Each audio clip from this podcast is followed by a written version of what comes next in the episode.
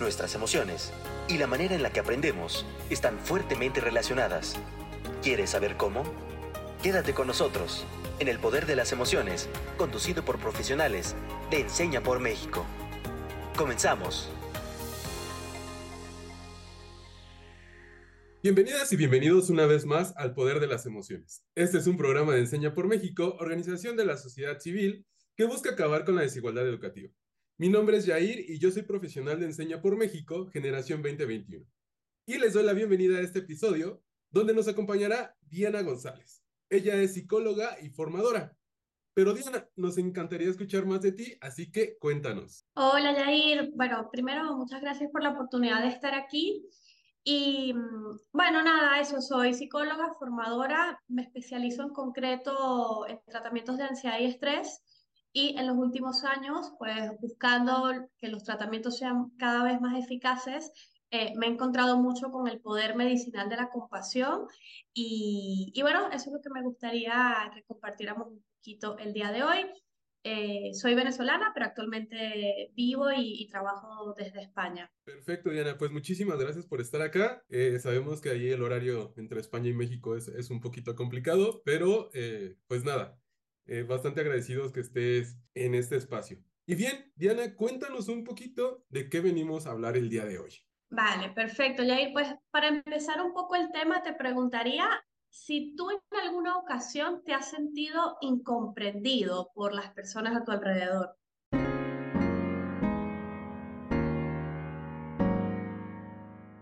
Híjole, ah, un chorro, un chorro de veces. Y yo creo que mm, haciendo memoria, sobre todo como en la adolescencia, eh, creo que es una etapa bastante, no sé si llamarlo complicada, pero sí es una, una etapa donde hay muchos cambios, ¿no? Cambios físicos, cambios hormonales, eh, esta parte de la necesidad de pertenecer a un grupo, de que te sientes incomprendido por tus papás, por la escuela, como por todo. Entonces, yo creo que sí he experimentado esta parte de de sentirme incomprendido ha sido en esa etapa, donde pues eh, tenía que pertenecer a un grupo, bueno, no necesariamente, pero en ese momento era como algo de chino, entonces me voy con los populares, pero entonces mejor me voy con los que hacen eh, deporte, pero no, mejor me voy con las personas que, este, les encanta la escuela, pero en ninguno de esos encajaba, ¿no? Creo que, que tenía como características medio eh, especiales, digo yo, y entonces en ninguno me sentía del todo aceptado, porque si no era el que, eh, ok, me voy con los que les encanta la escuela, pero no era tan comprometido como con ellos, ¿no? Este, si me iba con los chicos eh, como los populares, pero a mí no me encantaba tanto salir a fiesta.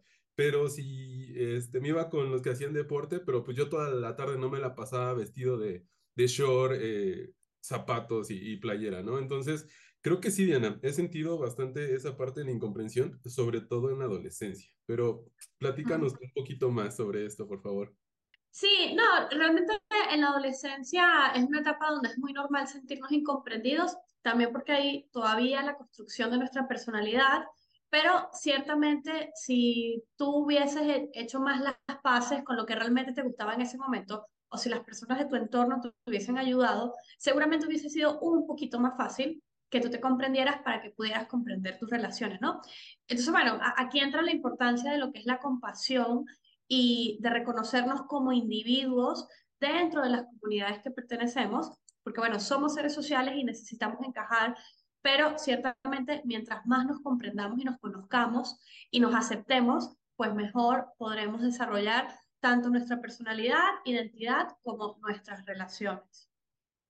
Creo que mencionaste algo súper importante, Diana. Esta parte de eh, conocernos, de entendernos y desde, ese, desde esa mirada aceptarnos, ¿no? Eh, hace una semana aproximadamente estuve platicando con, con un adolescente que tiene 16 años y justo me decía, es que nadie me entiende, ¿no? Eh, estoy como en, en estas decisiones, va a tomar la decisión de qué carrera técnica estudiar ¿no? Dentro de su preparatoria, pero es así, es que, pero nada más está esto y esto, y o esto es lo que conozco, y creo que sí es fundamental la guía de alguien, ¿no? No le voy a poner como el título de papá o mamá, porque pues a veces no, no están dentro de, de nuestra estructura familiar, pero creo que sí es importante que alguien nos brinde las herramientas, porque bien como lo dices tú, estamos en un proceso de construcción de la personalidad en la adolescencia y pues vamos construyendo con las herramientas que tenemos, ¿no? Incluso ya cuando somos grandes, creo que resolvemos muchas cosas desde las herramientas que tenemos, no precisamente eh,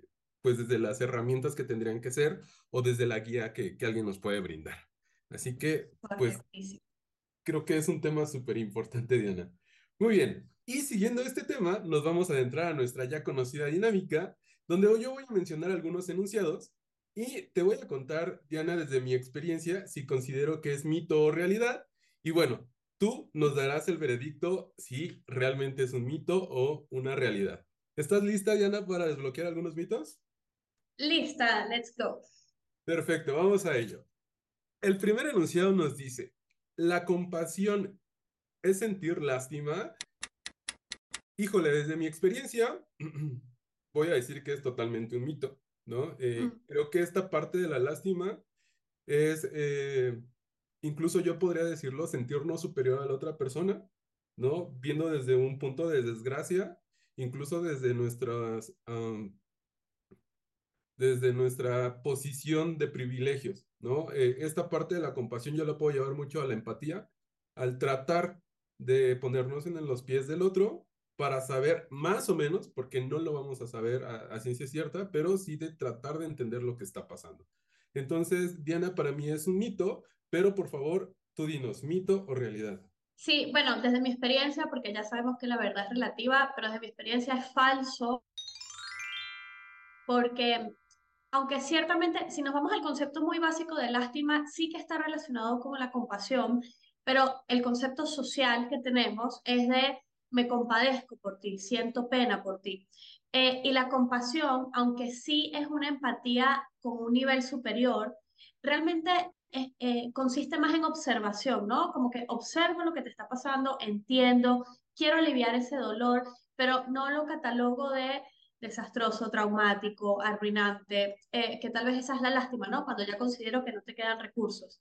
entonces, no, la compasión realmente puede sonar como oye Yair, qué duro esto que te está pasando, qué duro esto que me cuentas, versus esta lástima que puede sonar a, uy, pero qué horrible, se te arruinó la vida, ¿no? Entonces ya yo ahí estoy ejecutando un juicio, una creencia, y la, la compasión es más observar y acompañar, por decirlo de una manera, y por eso considero que es un mito. Perfecto, Diana. Sí, sí, creo que en, en, el uso de las palabras y en el cómo nosotros le damos ese significado desde la cuestión social, eh, es muy importante, ¿no? El, cómo podemos emplearlas y también cómo eh, nosotros la, las procesamos desde eh, cada una de las personas, ¿no? Así que vámonos al siguiente enunciado. Y este la verdad es que sí me rompió un poquito la cabeza y nos dice, la compasión es un sinónimo de angustia empática, mito o realidad.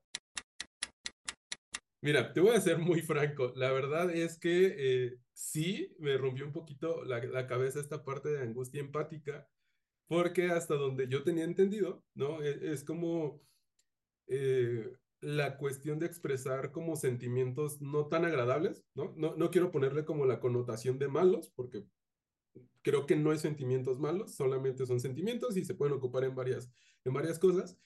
Pero eh, ya preguntándote un poquito, ya que me explicaste, creo que ya puedo lograr entender más este concepto de angustia empática y creo que eh, también es un, es un mito, ¿no? E, esta parte de, la angustia empática, creo que la compasión, como bien lo dijimos, es una parte de acompañamiento, quiero llamarlo yo como un poquito más de empatía, sin necesidad de emitir un juicio y también con sus eh, límites como bastante establecidos.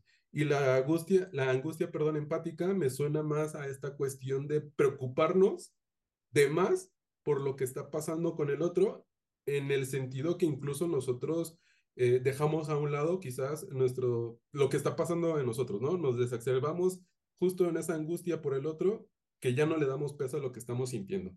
Pero la verdad es que aquí te voy a pedir, Diana, que me ayudes muchísimo y me ayudes a aclarar si es un mito o una realidad. Así que, por favor.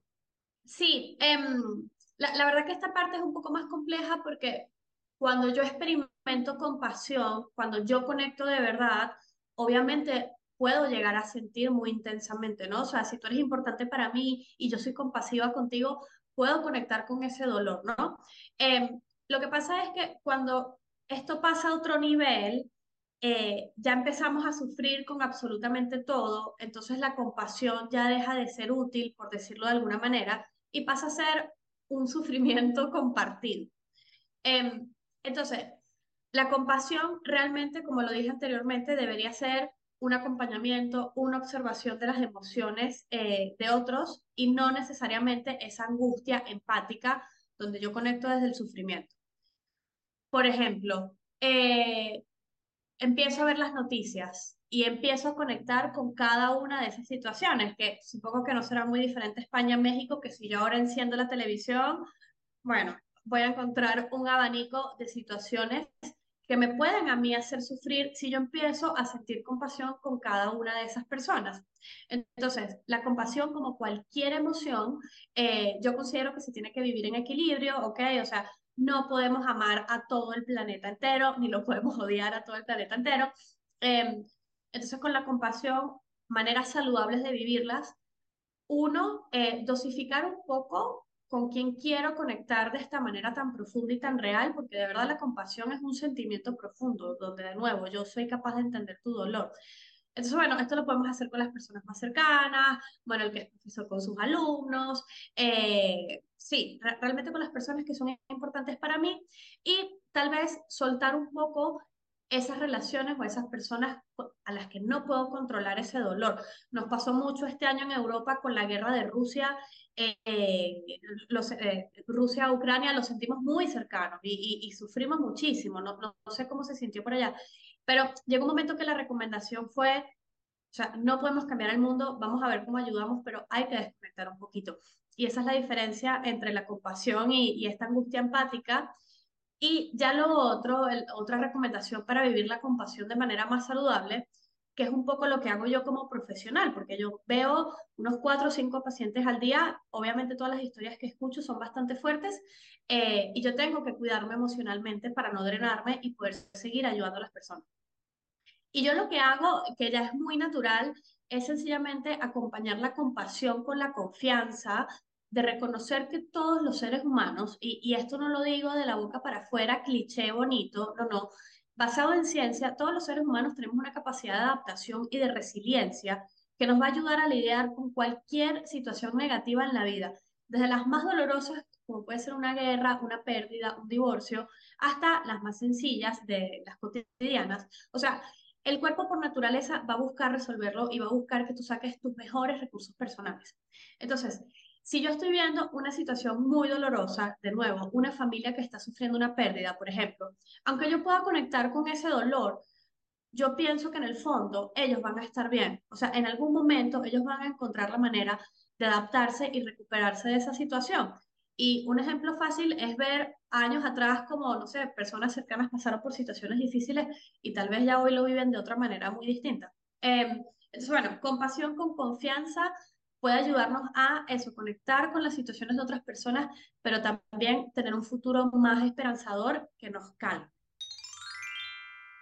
Perfecto, Diana, ya me quedó muchísimo más eh, claro esta parte de la compasión versus eh, la angustia empática. Y creo que muchas veces eh, caemos justo en esa angustia empática. Ahorita ya escuchándote, haciendo como, como memoria de los eventos que han pasado con personas cercanas o con con familiares, creo que sí, ¿no? Lejos de, hacer como este acompañamiento, como esta cuestión desde el lado de la empatía, eh, hacemos como el sufrimiento dividido, ¿no? no sé qué te está pasando, pero a mí también me duele y ahí nos vamos los dos sufriendo. Entonces, ay, creo que ahí dejamos de ser funcionales en esta cuestión de, de acompañar, ¿no? Digo, si bien es cierto, no estamos como en un proceso psicoterapéutico, pero pues muchas veces sí hacemos como como esa barrera de contención. Así que muchísimas gracias, Diane, por, por esta explicación. Y vámonos con el tercer y último enunciado. Y esto nos dice así. La autocompasión significa debilidad, mito o realidad. Híjole, te voy a decir que es totalmente un mito, ¿no? Eh, hablándolo ya como lo hemos desarrollado en los puntos anteriores, eh, entiendo yo también esta parte de la autocompasión como ese proceso en el cual nosotros nos conocemos, ¿no? Donde hacemos como un análisis de eh, todas nuestras fortalezas, todas nuestras áreas de oportunidad, nuestros gustos, los que no nos gusta, y sobre todo eh, amarnos, aceptarnos y querernos tal cual somos, ¿no? Creo que más que debilidad es una fortaleza porque creo que no hay muchas personas que se atrevan, así que diga, ¿sabes qué? Hoy me voy a sentar a hacer un análisis de quién son, de quién soy, perdón, y sobre todo ese análisis no importa si salen cosas positivas o negativas, pero voy a querer eh, el resultado de ese análisis. Creo que es, eh, es un trabajo para gente muy, muy fuerte. Así que te voy a decir que pues justo, es un mito. La autocompasión no es significado de debilidad, yo le cambiaré ahí, que es eh, significado de fortaleza. Pero Diana, por favor, ilumínanos. No, no, súper correcto. O sea, para aclarar un poco, porque anteriormente veníamos hablando de cuando sentimos compasión hacia los demás. En este caso, la autocompasión es hacia uno mismo, ¿no? Entonces, a veces se confunde con que nos victimizamos. Y realmente la autocompasión, eh, aparte de conocernos y, todo esto que explicabas, es tratarnos con amabilidad. O sea, aún así yo esté reconociendo algo que no me gusta de mí, es hacerlo de manera amable. O sea, me equivoqué, la embarré, me lié. Ah, bueno, ok, ¿cómo lo puedo hacer mejor? Y realmente esto es un ejercicio que yo creo que es difícil para todos. O sea, no creo que haya alguien que el 100% de su tiempo se trate con amor. Eh, si lo hay, por favor, que me escriba. Eh, pero constantemente es recordarnos el tratarnos con esa amabilidad. Entonces, esto se llega a confundir con debilidad, pero todo lo contrario, o sea, eh, el antónimo de autocompasión, digamos, es la autoexigencia. Cuando yo me maltrato psicológicamente, eso sí me hace débil porque me agota. Entonces, si yo estoy agotado y decepcionado conmigo mismo, obviamente no voy a tener las mismas capacidades para resolver las, las situaciones, ¿no? Mientras que si me trato con amabilidad, y, esto ya lo sabemos por distintos estudios científicos, es impresionante cómo el lenguaje, incluso el interno, el que no verbalizo hacia otras personas, puede modificar mi cerebro.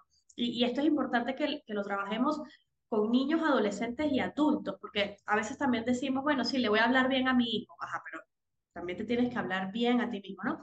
Em, entonces eso, ya sabemos que la autocompasión es un excelente ejercicio para el bienestar, para la autoestima, para nuestras fortalezas. Es un ejercicio que necesitamos recordar cada día, pero sobre todas las cosas nos puede desactivar el sistema de alarma que nos genera estrés eh, versus cuando nos hablamos mal. O sea, esto lo sabemos bastante hoy en día. Oye, me, me hiciste acordarme como de las películas, ya sabes, eh, atletas o una situación así como sumo extremas que se ponen frente al espejo, ¿no? Y se empiezan a hablar así como, no, y tú puedes, y esto y lo otro. Y como bien tú lo mencionaste hace rato, ¿no? mucho de lo que pasó con, con Argentina para que ganara el Mundial es como de esta cuestión emocional. Y según las películas y lo que refleja, es después de esa charla, ¿no? De esa autocharla de motivación y, y de aceptación y de tú puedes, estos personajes salen y la rompen. Entonces, creo que sí, eh, es necesario que, empecemos a, trabajar desde esta cuestión de la autocompasión, ¿no? Y de tratarnos de manera amable. Eso la verdad es que no lo tenía en el radar y creo que sí es bastante importante porque al menos acá en México muchas veces vamos creciendo con esta autoexigencia, ¿no? Eh, que si no puedes realizar esto, eres un tonto. Bueno, palabras más fuertes, ¿no? Pero pues eres un tonto.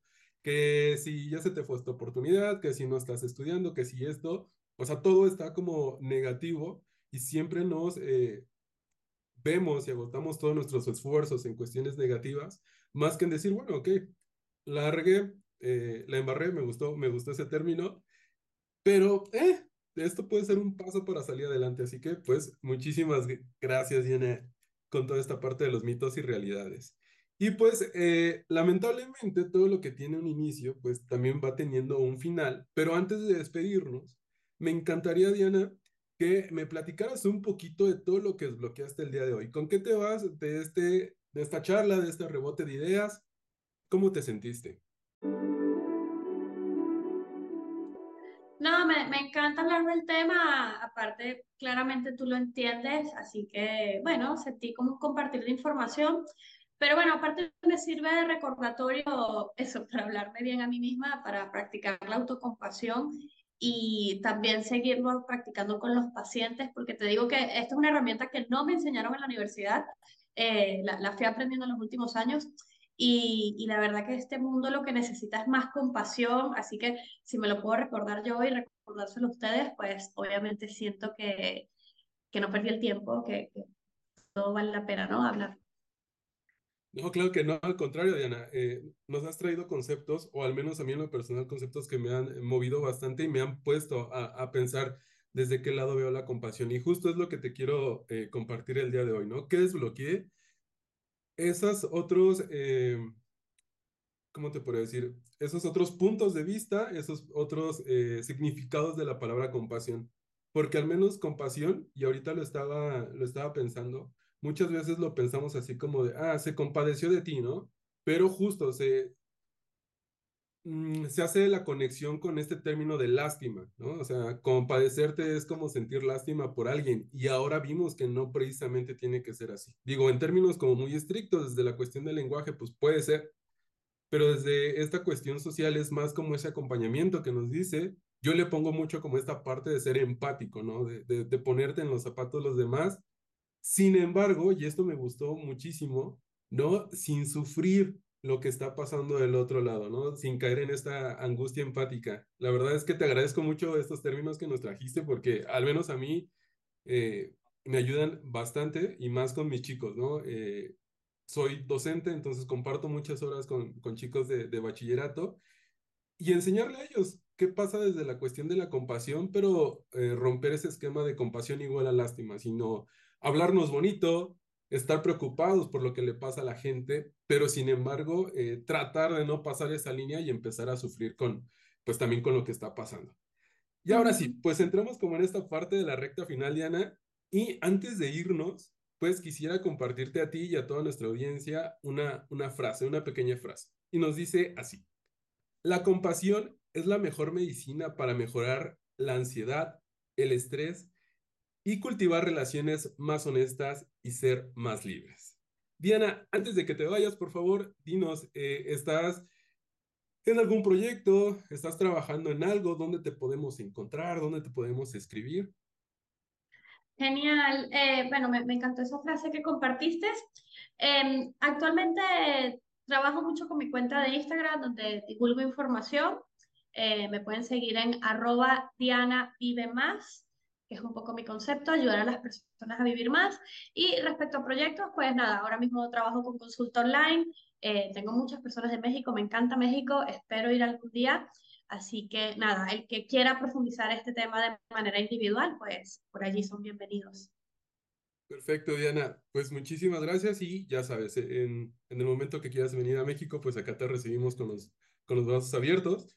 También sabes gracias. que las emociones, pues es un espacio, está abierto para, para ti. Esperamos que podamos seguir colaborando. Y pues a todos y a todas, recuerden que El Poder de las Emociones es un programa de Enseña por México, organización de la sociedad civil que busca acabar con la desigualdad educativa. Muchísimas gracias y nos escuchamos en el próximo capítulo.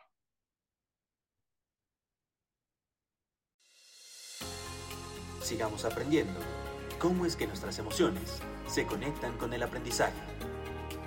Nos vemos en el siguiente episodio de El Poder de las Emociones.